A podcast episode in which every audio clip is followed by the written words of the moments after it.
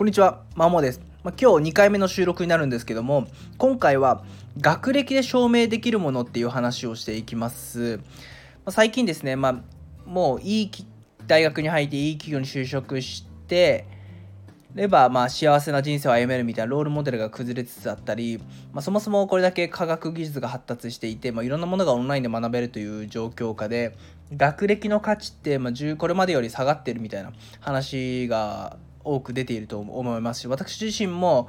ま、そんな学歴ってここれからの時代価値生まないんじゃないかっていうふうに思ってますね。とある方だと学歴より学習歴結局何を生涯通して学んできてるかっていうそういう学習歴の方が重要になるっていう説もありますし、まあ、堀エモ門さんとかはもう自分が今学生だったら大学学校行かないよねっていう話もしていたりするんで、まあ、多分これまでの学歴って絶対的な地位があったものが徐々に崩れ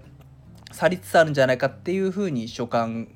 というか感じていますと。ただ学歴で証明できるものってまだあると思うんですね。まあ、それがまあ好きでもないことをコツコツ淡々と続けて一定の成果を出せる力の証明にはなるんじゃないかなっていうふうに思います。で学校の勉強ってやっぱ正直そんな面白くないと思うんですよ。まあ、自分がいるその学習塾で勤務していて、まあ、いろんな子を見てるんですけど大体みんな目が死んでたりするんです。まあ、やらされ100%の子が、まあ、小学生とか多いですし、まあ、高校生でもまあ、渋々やってるような感じですよね。まあ、あと目標が、まあ、なんちゃら大学のなんちゃら学部に入りたいから、それに勉強をツールとして使ってたりとかいうので、まあ、なんとか必死こいで頑張ってるっていう子が多くて、心の底からやっぱ学ぶ、勉学校の勉強を楽しんでることっていうのは、やっぱ子っていうのはそうはいないと。まあ、やらなきゃいけないからやってるっていうだけで、まあ、本当にコツコツ淡々とやってる子っているんですけども、まあ、そういった好きのないことをコツコツ淡々と続ける力ってでそれで成果を出せる。まあ偏差値、まあ、テストの点数という形で出せると。であとはやっぱり全く面白くないことってやり続けられないと思うんですよね。いくら目標があるというのも。そうなると何を自然にしてるかっていうとまあなんか一見つまんなそうなこと面白そうでもないことに面白みを見出す力っていうのが養われるんじゃないかっていう個人的には思ってますと。うん。やっぱりほぼほぼやっぱ全てにおいて面白いと思ってる人がいるのは間違いないと思うんですね。何事も勉もう一見ほぼ199%の人がつまんないと思ってることも一般の人はめっちゃ面白かったりするので。まあそういった中で、まあ、これからです出会う仕事を100%自分がやってる仕事が好き楽しいって思う人って多分そうはいなくて何かしらつまんない部分があると思うんですね。本当に楽しそうにやってるインフルエンサーの方とかも事務処理とか多分つまんないと思うつまんないというか退屈でやってると思う、まあ、あるいは外注してたりするんですけど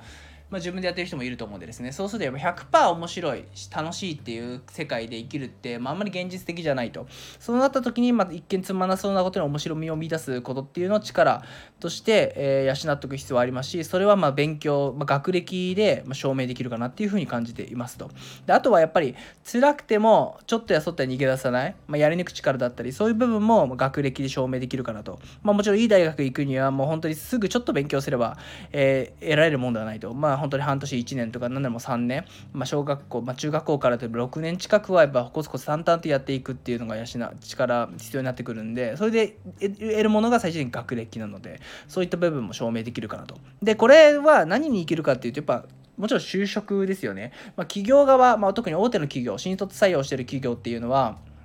まあ、もちろんその学歴フィルターってやっぱよくあると思うんですよ。でなんでかっていうと多分こういう力を養ってるかどうかって、まあ、学歴でわかるからだと思うんですよね。で企業ってどういうのを求めてるかっていうとまあそういう企業会社が決めた枠組み、まあ、システムで